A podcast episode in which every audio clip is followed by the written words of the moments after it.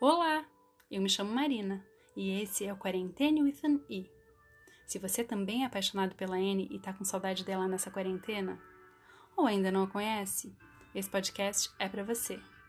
Juntos vamos conhecer melhor essa encantadora garota de cabelos ruivos, através da leitura da obra de Lucy Maud Montgomery. Todas as terças e sextas, eu na minha casa e você aí, nos encontramos aqui para descobrir novas aventuras através da leitura de um novo capítulo do livro. Eu leio para você e você deixa a sua imaginação te guiar. Afinal de contas, isso é algo que a Anne nos inspira muito a fazer. Vamos lá?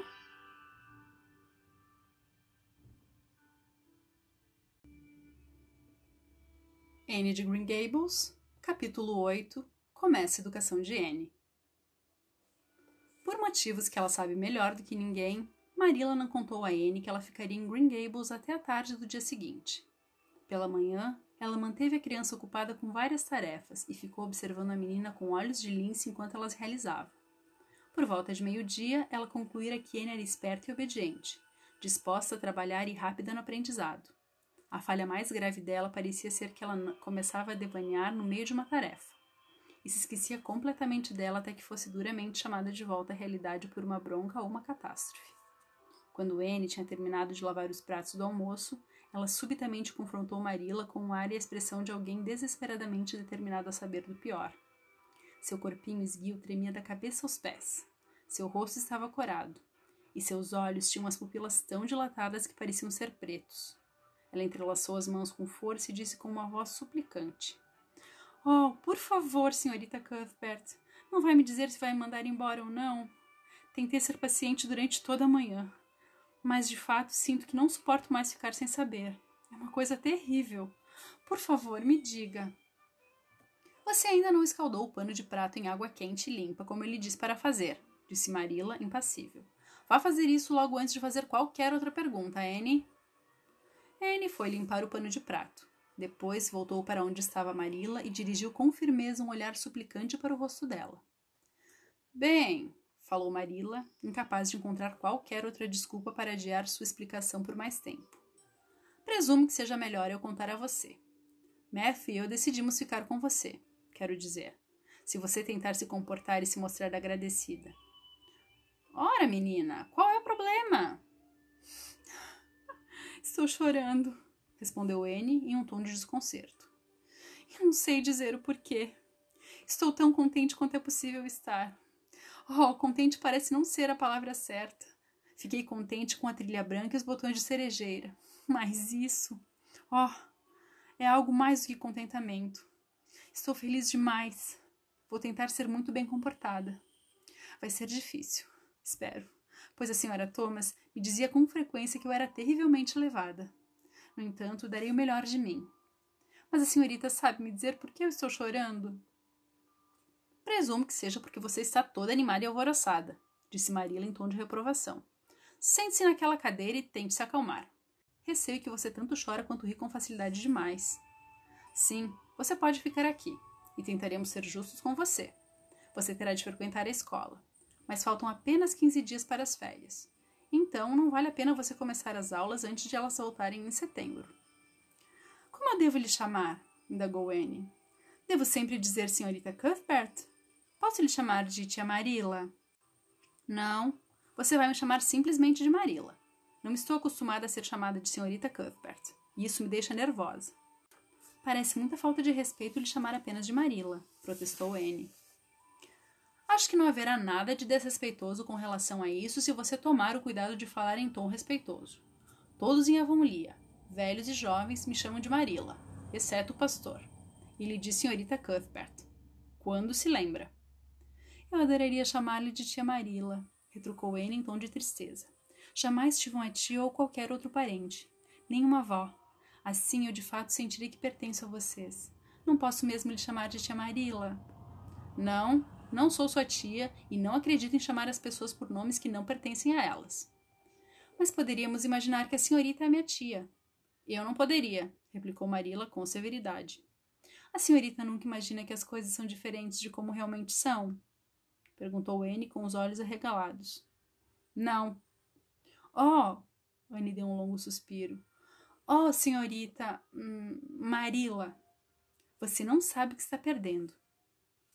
Não acredito em imaginar que as coisas são diferentes de como elas de fato são, retrucou Marila. Quando Deus nos coloca em determinadas circunstâncias, Ele não quer que imaginemos que elas são diferentes. Isso me faz lembrar de uma coisa. Vá até a sala de estar, Annie. Certifique-se de que seus pés estão limpos. E não deixe entrar ali uma mosca sequer. E traga aquele cartão ilustrado que há sobre o consolo da lareira. A oração do Senhor está escrita nele, e você dedicará seu tempo livre esta tarde para decorá-la. Você já não vai dizer orações como as que escutei ontem à noite. Presumo que tenha sido estranho mesmo, disse Anne, se desculpando. Mas também, sabe, eu nunca tive prática nenhuma. Não dá para esperar que uma pessoa vai rezar muito bem quando é sua primeira tentativa, não é mesmo? Depois que fui para a cama, pensei em uma oração esplêndida, assim como lhe prometi que faria. Era quase tão longa quanto a oração do pastor, e muito poética. Mas dá para acreditar? Quando acordei hoje, não me lembrava de uma palavra dela e receio que jamais conseguirei pensar em outra tão boa. De algum modo, as coisas nunca são tão boas quando são pensadas por uma segunda vez. Você já reparou nisso? Eis aqui uma coisa para você reparar, Anne. Quando ele disser para fazer alguma coisa, quero que me obedeça imediatamente. E não que fique em pé, imóvel, discutindo comigo. Vá e faça o que ele pedir. Anne foi rapidamente para a sala de estar do outro lado do corredor, mas não voltou. Depois de esperar dez minutos, Marila largou seu tricô e saiu marchando pela casa atrás da menina com uma expressão severa. Encontrou Anne de pé e imóvel diante de um quadro pendurado na parede entre duas janelas, com os olhos de quem sonha acordado. A luz branca e verde filtrada pelas macieiras e trepadeiras emaranhadas do lado de fora recaía sobre a embevecida criaturinha com uma radiância um tanto sobrenatural. Anne, em que você está pensando? indagou duramente Marila. N voltou à terra com um sobressalto. Naquilo, disse ela, apontando para o quadro. Uma litocromografia muito vívida, intitulada Cristo abençoando as criancinhas. Eu estava imaginando que era uma das crianças, que eu era aquela menininha de vestido azul, de pé sozinha no canto, como se não pertencesse a ninguém, assim como sou. Ela parece triste e solitária, não acha? Acho que ela não tinha nem pai nem mãe mas ela também queria ser abençoada e simplesmente se esgueirou timidamente para fora da multidão, na esperança de que ninguém reparasse nela, exceto ele. Estou certa de que sei bem como ela se sentia. O coração dela deve ter disparado e suas mãos devem ter ficado frias, como eu me senti quando perguntei a você se eu podia ficar. Ela receava que talvez ele não notasse. Mas é provável que ele tenha notado, você não acha? Fiquei imaginando o desenrolar da história ela se aproximando cada vez mais, até que estivesse muito perto dele. E então ele olharia para ela e colocaria sua mão no cabelo dela. E ó, oh, que explosão de alegria percorreria o corpo dela. Mas gostaria que o artista não o tivesse pintado com uma expressão tão triste. Todos os retratos dele são assim, se você já reparou. Mas não acredito que ele de fato poderia ter uma expressão tão triste assim, pois as crianças teriam medo dele. Annie, disse Marilla, perguntando-se por que ela ainda não tinha dado uma bronca havia muito tempo. Você não deveria falar desse jeito. É irreverencioso. Definitivamente irreverencioso. Os olhos de Anne ficaram surpresos. Ora, eu me senti tão reverenciosa quanto possível. Estou certa de que minha intenção não foi ser irreverenciosa. Bem, presumo que não mesmo. Mas não me parece certo falar com tanta intimidade assim dessas coisas. E outra coisa, Anne. Quando ele mandar buscar alguma coisa, você tem de me trazê-la imediatamente. E não ir para o mundo da lua e ficar imaginando coisas diante de quadros. Lembre-se disso. Pegue aquele cartão e venha já para a cozinha. Agora, sente-se naquele canto e decore a oração.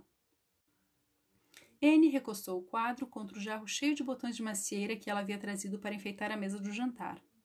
Marilla olhara desconfiada para aquela decoração, mas não dissera nada. Apoiou o queixo nas mãos e começou a estudar a oração intensamente em silêncio por vários minutos.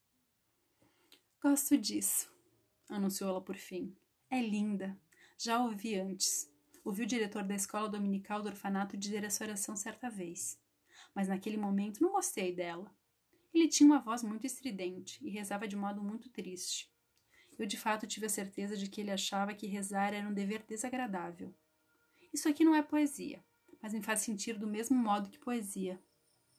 Pai nosso que estais no céu, santificado seja o vosso nome. Parece até um verso de música. Oh, fico muito contente que a senhorita tenha tido a ideia de me fazer decorar isso, senhorita Marila. Bem, decore e dobre sua língua, disse Marila de modo curto e grosso. Anne virou o vaso de botões de macieira próximo bastante para dar um leve beijo em um botão rosado, e depois estudou com afinco por mais alguns instantes. Marila, perguntou ela naquele momento, você acha que algum dia eu terei uma amiga do peito aqui em Avonlea? Uma amiga o quê? Uma amiga do peito, uma amiga íntima, sabe? Uma alma irmã de fato, para que eu pudesse confessar o que eu sinto em meu âmago. A vida toda tenho sonhado em encontrá-la. Nunca de fato presumi que encontraria, mas tantos dos meus mais adoráveis sonhos se tornaram realidade de uma vez só que talvez ele se realize também. Você acha que é possível? Diana Barry mora em Orton Slope e tem mais ou menos a sua idade. É uma garotinha muito simpática e talvez brinque com você quando voltar para casa. Ela agora está visitando a sua tia em Carmody. No entanto, você precisará ter muito cuidado em relação ao seu comportamento, pois a senhorita Barry é uma mulher muito exigente. Ela não permite que Diana brinque com nenhuma garota que não seja simpática e bem comportada. Anne olhou para Marilla por entre os botões de macieira, e seus olhos brilhavam de interesse. Como é Diana? O cabelo dela não é vermelho, não é? Oh, espero que não. Já é ruim o bastante que eu tenho cabelo vermelho, mas eu definitivamente não conseguiria suportar isso em uma amiga do peito. Diana é uma menininha muito bonita. Ela tem cabelos e olhos pretos e bochechas rosadas, e é esperta e bem comportada, o que é melhor do que ser bonita. Marilla tinha tanto apreço pela moral quanto a duquesa no País das Maravilhas. Estava totalmente convencida de que o moral deveria ser acrescentada a todo e qualquer comentário feito a uma criança que estava sendo educada. Mas N, de modo inconsequente, deixou a moral de lado e agarrou-se somente às deliciosas possibilidades que havia naquilo. Ah, fico muito feliz que ela seja bonita. Além de a pessoa ser bonita, e isso é impossível no meu caso, a melhor coisa é ter uma amiga do peito bonita. Quando eu morava com a senhora Thomas, ela tinha uma estante de livros com portas de vidro na sala de estar. Não havia livros dentro dela.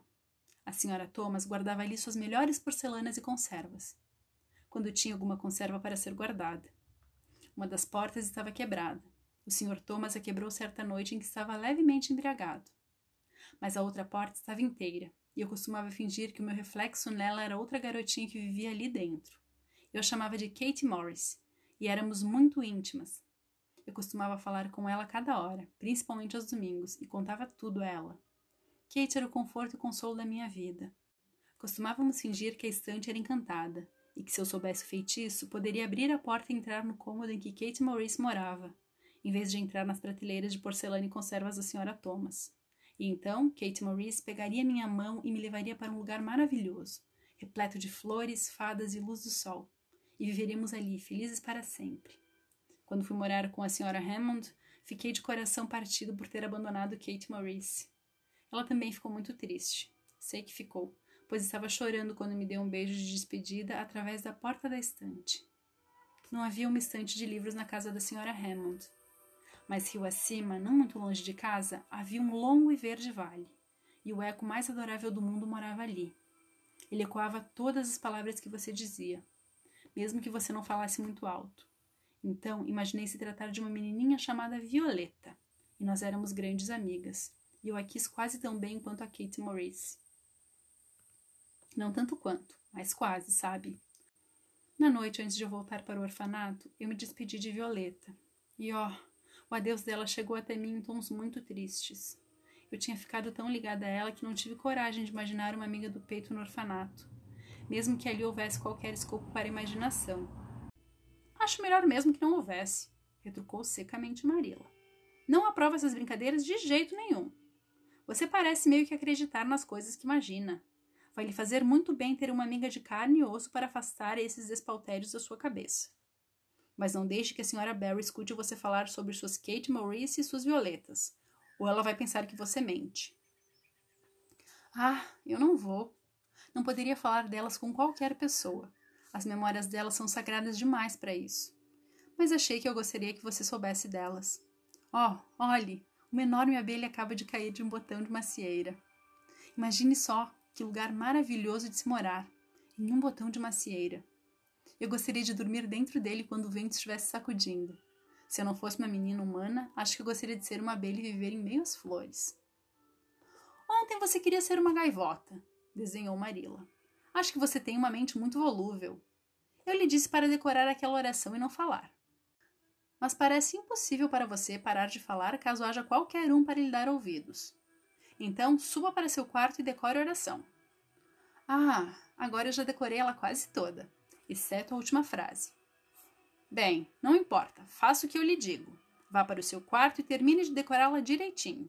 E fique lá até que eu lhe chame para que você desça e me ajude a preparar o chá. Posso levar os botões de macieira para me fazerem companhia? suplicou Anne. Não. Você não quer que seu quarto fique entupido de flores. Para começo de conversa, você deveria ter deixado os botões na árvore. Eu meio que senti a mesma coisa, confessou Anne. Senti que eu não deveria encurtar a vida deles ao colhê-los. Eu não desejaria ser colhida caso fosse um botão de macieira. Mas a tentação foi irresistível. O que você faz quando se depara com uma tentação irresistível? Anne, não me ouviu dizer para você ir para o seu quarto? Anne suspirou, voltou para o frontão leste e se sentou em uma cadeira perto da janela. Pronto, decorei essa oração. Decorei a última frase enquanto subia as escadas.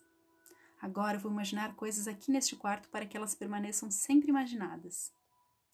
O chão está coberto por um carpete de veludo branco com rosas estampadas, e há cortinas de seda rosa nas janelas. Nas paredes, há tapeçarias douradas e prateadas penduradas. A mobília é de mogno. Jamais sequer vi um mogno, mas sou luxuoso demais. Este é um sofá repleto de deslumbrantes almofadas forradas de seda, rosa e azuis, escarlates e douradas, e sou graciosamente recostada nele. Posso ver meu reflexo naquele esplêndido grande espelho pendurado na parede. Sou alta e majestosa, com um vestido longo com uma cauda de renda branca que se arrasta no chão, com uma cruz de pérolas no peito e pérolas nos cabelos. Meu cabelo tem a cor da escuridão da meia-noite, e a minha pele é de uma palidez amarfinada. Meu nome é Lady Cordelia Fitzgerald. Não, não é. Não consigo fazer isso parecer real. Ela foi dançando até o pequeno espelho e olhou para ele. Seu rosto sarapintado e seus solenes olhos cinza olharam de volta para ela. Você é somente Anne de Green Gables, disse ela com seriedade. E eu lhe vejo exatamente como você é agora, sempre que tento imaginar Lady Cordelia mas é um milhão de vezes melhor ser Anne de Green Gables do que Anne de nenhum lugar em especial, não é? Ela se inclinou para a frente, beijou afetuosamente seu reflexo e foi em direção à janela aberta. Querida Rainha das Neves, boa tarde. E boa tarde, queridas bétulas na ravina. E boa tarde, querida Casa Cinza na subida do morro. Pergunto-me se Diana vai ser a minha amiga do peito. Espero que sim, e vou amá-la muito, mas jamais posso me esquecer totalmente de Kate Maurice e de Violeta. Se fizesse isso, elas ficariam muito magoadas. Eu detestaria magoar qualquer pessoa, até mesmo uma menininha da estante ou uma menininha que é um eco. Preciso ter o cuidado de me lembrar delas e de mandar beijos para elas todos os dias. Anne soprou no ar alguns beijos na direção dos botões de cerejeira, e depois, com o queixo apoiado nas mãos, afundou-se de modo indulgente em um mar de devaneios. Nos encontramos aqui no próximo capítulo. Até lá!